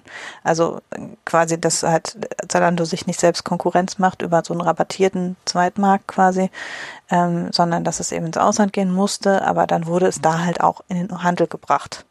Und zwar dann zu einem wirklich Sportpreis. Also da fragt man sich dann schon nach der Handelsspanne, wenn die Mitarbeiter für drei Euro das Paar Schuhe kaufen können und das vorher 90 Euro kostet, ist halt die Frage, krass, was hat Zalando da für eine Spanne drin? Aber ähm, nichtsdestotrotz war es da zum Beispiel so, dass halt die Retouren zwar verschwanden, aber eben nicht im Müll. Mhm. Und äh, dann habe ich, äh, finde ich, ein viel krasserer Fall eigentlich ist Ikea die ja im Wesentlichen heute immer noch ein stationärer Händler sind, auch wenn sie inzwischen auch viel Onlinehandel haben, glaube ich. Ich hatte mal ein Erlebnis bei Ikea und zwar gab es bei Ikea ja diese Faktumküche, die irgendwann eingestellt wurde und dann konnte man noch, wenn man schon eine Faktumküche hatte, konnte man noch Teile für Faktum kaufen eine Zeit lang. Mhm. Die musste man dann eben extra bestellen. Die wurden dann, da hatte man auch eine Wartezeit für, dann bekam man die. Die konnte man aber ganz normal, wie ja alles andere bei Ikea, 20 Jahre lang zurückgeben. Und das heißt, ich bin irgendwann mal mit, mit drei überzähligen Schubladenfronten für Faktum wieder zu Ikea gegangen, die wir dann doch nicht brauchten, habe die zurückgegeben, dann sagt die zu mir, nee, dann sagt die zu ihrem Kollegen, ja, da musst du nur mal so und so so und so eintippen, weil das geht sofort in eine Presse. Mhm. Und dann hätte ich am liebsten diese Faktumfronten genommen und wäre wieder nach Hause gegangen hätte die auf Ebay eingestellt. Weil die wurden auf dem Schwarzmarkt wirklich zu horrenden Preisen gehandelt, die Teile dieser Faktumküche. Und Ikea, und das, ich habe dann nachgefragt und dann sagt sie mir, ja, alles, was bei Ikea zurückgegeben wird über diese Preis-Zurück-Garantie, landet sofort in der Presse. Weil es sich für Ikea nicht lohnt, die Sachen auf äh, alle auszupacken, weil die kommen ja alle ausgepackt dahin. Ne? Mhm. Fast niemand gibt es ja im Karton zurück. Also, weil du kannst ja ewig die Sachen noch zurückgeben, wenn du die schon aufgebaut hattest und keine Ahnung was. Die prüfen ja überhaupt nicht, ob das benutzt ist. Sondern egal, was man bei Ikea zurückgibt, man muss ja nur einen Kassenbon haben und dann kann man das einfach zurückgeben, jahrelang. Mhm. Und da fallen zum Beispiel auch Matratzen runter. Du hast ja diese 100 Tage Testfrist bei Ikea für Matratzen. Und die, die, landen ja auch nicht wieder im Handel, die Matratzen, auf denen Leute schon 100 Jahre geschlafen haben, sondern die werden halt sofort verschrottet und immer noch machen die halt diese Garantie. Und so ist es halt auch mit dieser Geld-Zurück-Garantie. Weil es sehr viel teurer wäre zu prüfen, sind noch alle Dübelchen und alles da und das wieder in einen neuen Karton zu packen, wird halt das alles, die ganzen neuen Sachen landen alle in der Presse. Ja, das müsste ja auch jemand auseinanderbauen dann erst und so. Genau. Das rechnet sich ja, oder halt, nicht, wenn ne? es im Karton irgendwie kommt, muss man prüfen, ob alles da ist. Ähm, dann ist der Karton aufgerissen und dann fehlen vielleicht drei Teile, dann muss man die Teile wieder reinpacken und das alles müsste irgendwo dann in einem Zentrallager geschehen, wo man Platz für braucht, um das zu lagern. Sind es halt mit hoher Wahrscheinlichkeit Sachen, die vielleicht jetzt nicht mehr im aktiven IKEA-Ding sind, sondern das könnte man eh nur in der Fundgrube verkaufen und so. Und entsprechend ist es halt so, dass IKEA einfach weil es nicht auseinandersortieren kann, rentiert es sich oder nicht, dafür gibt es kein gutes System bisher, wird einfach alles vernichtet, was man bei Ikea zurückgibt. Das hat für mich mein Shopping-Erlebnis bei Ikea sehr verändert. Ich achte jetzt immer sehr genau darauf, dass wir keine überzähligen Teile kaufen. Mhm.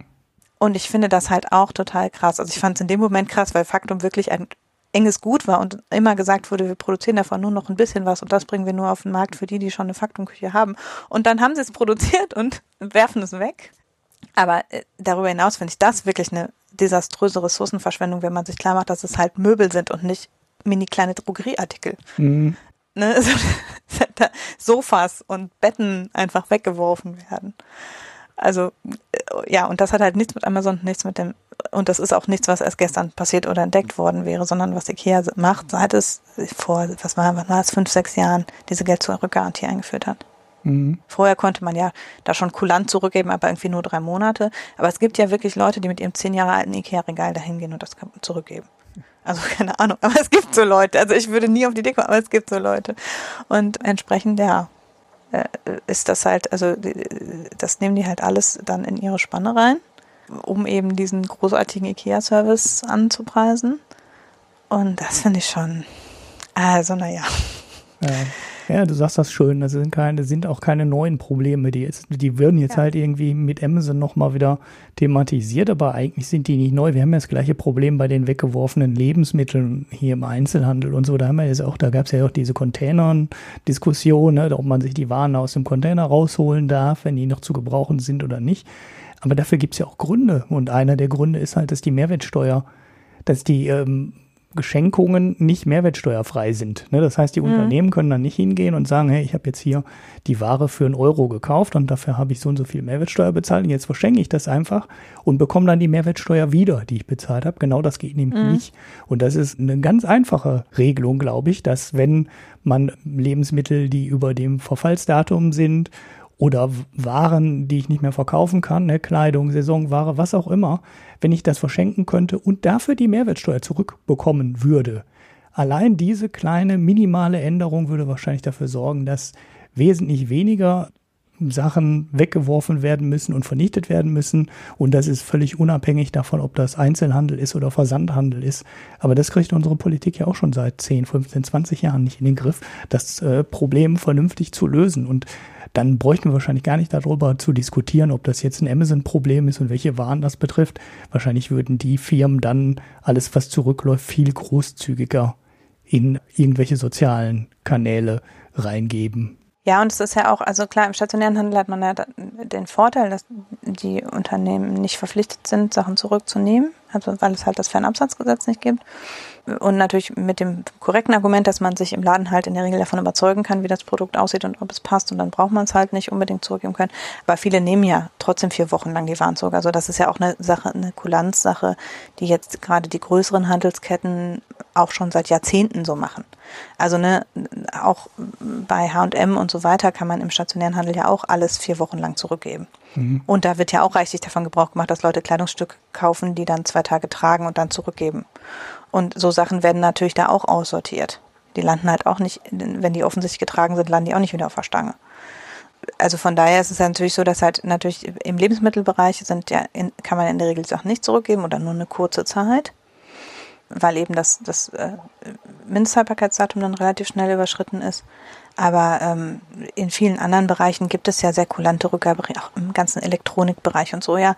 Da haben die großen Ketten ja alle auch sehr kulante Rückgabefristen. Und entsprechend ist es auch da so, dass Leute sich für das Finale der Fußball-WM einen großen Fernseher kaufen, den dann nach zurückgeben oder so. Ja, also so Sachen gibt's halt auch. Oder ein Beamer oder was. Ne? Und das, das wird da auch auftreten, dass dann eben man Beschädigung nicht ausschließen kann, nicht alles einfach wieder ins Regal zurückstellen kann. Ja, Natürlich sollten die Leute nicht alle ganz viel zurückschicken und natürlich sollte Ikea nicht alles vermüllen, aber es ist auch alles nicht so schlimm wie gedacht. Ja, ja, vor allem ist die Änderung, die man machen müsste als Politiker, wahrscheinlich auch sehr einfach. Und damit hätte man den Anteil dann noch weiter gesenkt, wenn man nämlich diese Mehrwertsteuerschenkung-Geschichte dann lösen würde. Mhm. Und naja, ganz vermeiden wird man es halt nicht können. Und einfach zu sagen, hey, man verbietet das jetzt, ist ja auch nett. Aber in welche sozialen Kanäle willst du jetzt äh, eine Million Deutschlandfahnen reingeben, wenn die deutsche Fußballnationalmannschaft in der Vorrunde ausscheidet? Dann hast du halt so viel von dem Mist gekauft. Und zwei Jahre auf Lager legen will sich dieses China-Zeug halt auch keiner. Was willst du damit mhm. machen, außer das ja. in eine Müllverbrennung reinzukippen? Ganz weg bekommst du das Problem nicht. Genau. So, reden wir über den Gesellschaftsteil. Du hast immer noch kein Pick eingetragen. Nee, ich habe keinen Pick eingetragen, weil mein Artikel ja hinter der Paywall ist und dann will ich ihn nicht picken. Das ist okay. doof. Ja. Ich empfehle einen Podcast, weil du das ja nicht aus musst, ich das immer nein. Ich weiß nicht, ob ich den 100 Frauen Podcast schon mal gepickt habe. Ich glaube nicht. Ich habe Role Models schon mal gepickt, aber 100 Frauen glaube ich noch nicht. Das ist ein interessantes Projekt von einer jungen Journalistin Miriam Steckel, die sich vorgenommen hat, 100 Aktivistinnen zu interviewen und zwar in relativ kurzen Episoden. Ich glaube jeweils eine halbe Stunde. Also es ist deutlich kürzer als zum Beispiel Role Models, die auf zwei Stunden sind. Also halbe Stunde relativ knackig. Sie stellt, glaube ich, im Großen und Ganzen schon auch konsistent fast immer die gleichen Fragen. Ähm, und ich habe mal eine Folge rausgesucht, die auch so ein bisschen so einen wirtschaftlichen Kontext hat, nämlich das Interview mit Katja Obatsch von Arbeiterkind. Äh, das ist, glaube ich, die drei, dritte Episode. Man hört das auch so ein bisschen, da ist sie noch nicht so ganz eingegroovt. Jetzt, sie ist jetzt bei acht oder neun ähm, und wird schon professioneller auch darin, dass, welche Fragen sie stellt und so. Aber ich finde alle ab der ersten Episode sehr hörenswert. Und eben in dieser Folge mit Katja Obatsch erzählt die so ein bisschen über ihre eigene Genese, wie sie aktiv, also es geht immer darum, wie ist man Aktivistin geworden, wie prägt die aktivistische Arbeit die sonstige Arbeit und die Leute werden immer sehr vor ihrem beruflichen, ne, die Frauen werden immer sehr vor ihrem beruflichen Hintergrund gefragt. Also es geht weniger darum, jetzt ähm, nur die aktivistische Komponente, sondern immer so das Zusammenspiel zwischen dem beruflichen Hintergrund und der Aktivismus. Dem Aktivismus bei Katja Obatsch ist ja so, dass sie tatsächlich auch beruflich quasi Aktivistin ist, also sie arbeitet bei Arbeiterkind ja, äh, da ist es eben so, dass sie auch erzählt, sozusagen, mit welcher Motivation sie selber bei Arbeiterkind beigetreten ist, was so die Probleme sind, die nach wie vor Kindern, äh, also Studierenden ist, ist es ja aus sozial schwachen Hintergründen an der Universität begegnen, warum es Sinn macht, äh, die zu unterstützen, warum eben insbesondere das auch nochmal eine feministische Komponente hat, dass eben gerade für Mädchen aus bestimmten ähm, Feldern es noch viel schwieriger ist, äh, sich sozusagen zu emanzipieren und zu sagen, ich möchte aber das und das studieren, gerade wenn es eben ein Nicht-Mädchen übliches Fach ist. Und äh, ja, das ist sozusagen so die, der, der Inhalt und ich finde es eben sehr hörenswert, weil es auch nicht sehr lang ist. Also ich mag immer Podcasts, die ich so, also ja, so bis eine Stunde Länge, weil sonst höre ich das auf vier Autofahren, dann verliere ich immer so ein bisschen den Faden. Mhm. Ähm, aber so alles, was ich so entweder auf einer oder morgens hin abends zurückhören kann, ist prinzipiell was, was bei mir gut hängen bleibt. Und ja, also ich würde den 100 Frauen Podcast für den empfehlen, empfehlen, den Feed zu abonnieren. Der erscheinen so, ich glaube, so im Monatsturnus ungefähr erscheinen die, die Interviews und ähm, ich fand bisher alle hörenswert, aber insbesondere diesen habe ich jetzt mal rausgesucht. Man kann aber auch bei Nummer 1 anfangen. Nummer 1 ist Nina Lagrande. okay. Genau. Dafür Aber dafür du ein Bier eingetragen, das nach Kaffee und Schokolade aussieht. das ist ein Bier, was, äh, ja, was sich sehr toll anhört. es ist ein ähm, von Castells oder Castell heißt die Brauerei, mhm. relativ bekannte ja. belgische. Ähm, die machen auch mhm. ganz normale Biere, aber das ist so ein Spezialbier. Haben sie wohl früher nur im Winter gemacht. Also früher hieß das Castell Winter, wie ich im Internet gelesen habe. Jetzt heißt es Castell Barista Chocolate Quad oder Quad. Das heißt, das ist kein äh, Double und kein Triple, sondern ein Quad.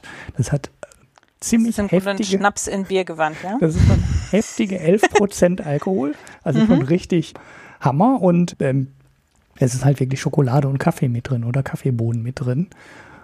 Es ist sehr malzig. Der Kaffeegeschmack geht ein bisschen, also Kaffee ist es eigentlich nicht, man schmeckt eigentlich nur die dunkle Schokolade. Also es ist halt mhm. dunkle Schokolade drin. Ist natürlich ein super mächtiges Bier. Die Schaumkrone war sofort weg, was mich ein bisschen enttäuscht hat, weil oft haben ja diese starken Biere ähm, auch so eine stabile Schaumkrone, da war gar nichts. Das war ähm, schon, wenn ich, als ich fertig war mit Eingießen, war die Schaumkrone schon wieder weg. Und es war, es ist ein super toll bewertetes Bier. Es war überhaupt nicht meins. Also es hat bei Rate Beer 94 von 100 Punkten. Das heißt, es ist schon wirklich super hoch bewertet. Ich finde die Kombination auch gar nicht so uninteressant, weil du hast so dieses Bittere von der Schokolade, was so ein bisschen das Bittere vom Hopfen ersetzt. Also wenn du so eine dunkle Schokolade hast, hat die ja so eine gewisse Bitterkeit, mhm. die manche Leute dann auch nicht mögen und die keine dunkle Schokolade essen, aber eigentlich mag ich dunkle Schokolade und ich trinke eigentlich auch Espresso und ich mag eigentlich auch dunkles Bier. Mir ist echt äh, schleierhaft, warum mir dieses Bier nicht geschmeckt hat. Irgendwie fand ich, passte das alles nicht oder es war halt auch einfach wirklich zu viel. Es war mir auch nicht zu viel Alkohol der ist echt okay eingebunden. Also es schmeckt nicht nach Schnaps, ne? Du hast nicht so diesen schnapsigen Alkoholgeschmack da drin. Das war schon ganz, das war schon ganz in Ordnung, dadurch, dass er auch so unfassbar ja, malzig war, das noch dazu kommt. Und eigentlich ist das eine Kombination, die gehen müsste. Ich konnte aber nichts mit anfangen. Also hm. ähm, komischerweise. Ich mag alles. Alles, was drin ist, mag ich und trotzdem gefiel mir die Kombination nicht. Ja, na gut. Ich hatte letztens ein Lakritzbier, das habe ich aber mit Marco besprochen. Da war Marco ganz angeekelt, ich fand es aber sehr lecker. Und da war es dann ein bisschen ja, vielleicht hätte dir das Bier auch geschmeckt. Also, ähm, ich kann ja. das ja mal ins Auge fassen.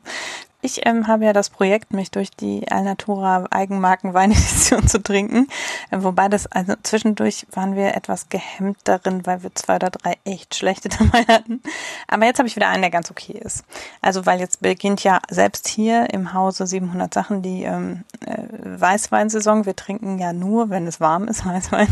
Mhm. Aber äh, jetzt langsam kann man ja gut mal abends einen gekühlten Weißwein oder ein Rosé trinken und entsprechend habe ich also die zwei Weißweine, den Riesling und den Chardonnay äh, vor kurzem gekauft.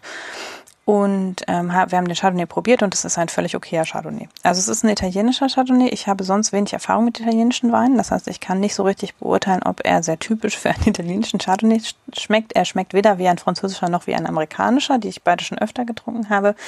Und zwar im positiven Sinne, denn ich mag amerikanischen Chardonnay gar nicht, weil er viel, mir viel zu süß und flach und nach nichts schmeckt. Und auch in Frankreich würde ich immer viele andere Weißweine einem Chardonnay vorziehen, weil ich auch in Frankreich finde, dass es sehr ein sehr ähm, allerweltsmäßigen Geschmack hat oft. Also dass Chardonnay halt sowas ist, was halt, was man halt jedem anbieten kann, auch wenn er eigentlich keinen Wein mag. Und das sagt ja schon viel.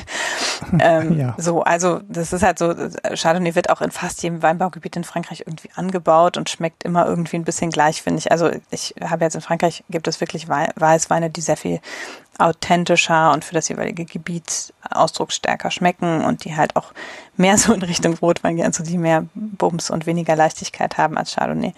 Wie gesagt, es ist ein italienischer Chardonnay. Ich fand ihn, er schmeckte sehr spritzig, eher so in Richtung, wie ich sonst deutsche Weißweine kenne. Und äh, konnte man gut trinken, hatte eine sehr angenehme, war angenehm trocken, ohne sauer zu sein. Und äh, ja, nett, also auch nicht so super hochprozentig, wie das zum Teil bei den amerikanischen die haben ja oft auch dann für einen Weißwein relativ viel Alkohol. Dieser hatte, glaube ich, 10,5 oder so, also noch sehr überschaubar. Und ja, den fanden wir durchaus, fand ich, kann man okay trinken. Jetzt nicht, also ist jetzt kein Wein, den man jetzt verschenken würde oder so, aber den man sich so zu Hause einlagern kann für, wenn halt mal ein Weißweinabend ist. Mhm. Ähm, schmeckt halt so, wie man erwarten würde, ne? Fruchtig, leicht säuerlich, aber nicht sauer. Völlig okay. Ja. Also nicht, äh, nicht flacher Reinfall wie die zwei, die wir davor hatten. Von daher äh, konnte ich über das Projekt widersprechen. Wir hatten ja einen, der sehr gut schmeckte und dann zwei, die richten, also einen Rotwein, der sehr gut schmeckte, zwei Rotweine, die echt bäh waren. Und jetzt bei den Weißweinen fand ich aber beide ganz okay. Mhm. Bis wir mal wieder irgendwo aus dem Ausland Wein geschenkt kriegen, müssen jetzt erst verwertet die Alnatura-Weine herhalten. Na gut. Dann sind wir mit unserer Themenvielfalt in äh, anderthalb Stunden ungefähr durchgekommen. Das geht ja noch. Und gibt es jetzt doch sicher viel zu kommentieren, wo mal jemand noch mal was zu sagen könnte, ob er doch mit Friedrich Merz einer Meinung ist oder so. Ja, wir haben wahrscheinlich viel zu, sind den viel zu hart angegangen. genau. Man muss auch ein bisschen Verständnis für die Kapitalisten haben. Nein. Ja, ja, in meiner Timeline wurde ja auch schon Mitleid äh, für Jasper von Alten Bockum geäußert. ich sag jetzt nicht mehr von wem, aber der hat sich auch wirklich mitten in den Shitstorm gestellt mit seinen äh, Artikeln. Also echt, äh, das war ja teilweise, naja. Und, äh, Wie auch immer. aber da gibt's immer Leute, die haben immer noch mit irgendjemanden, auch wenn er ja auf der stärkeren Seite sitzt, der immer noch Mitleid irgendwann, wenn er dann auf einmal Gegenwind bekommt. Ja. So ist das mit den alten weißen Männern. Ähm, ich äh, möchte noch äh, mich ausdrücklich dafür entschuldigen, dass ich auf Kommentare im Blog immer so total spät erst antworte. Ich krieg das, ich schneide das immer nicht so mit, weil ich ja vom Blog keine Benachrichtigung kriege und deshalb bin ich immer so ein bisschen darauf angewiesen, dass die anderen mich darauf hinweisen, dass ich ja, mal antworten müssen sollte. einrichten. Ähm, ansonsten, äh, wer mir was was Böses sagen will oder so, kann auch auf Twitter mit mir in Kontakt treten und da antworte ich auch normalerweise sehr sofort. Also das ist vielleicht ähm, und wahrscheinlich würde sogar eine E-Mail schneller gehen, wenn ihr mir die weiterleitet. Dann sagen wir für heute mal Tschüss. Ja, vielen Dank fürs Zuhören. Vielen Dank. Ciao. Tschüss.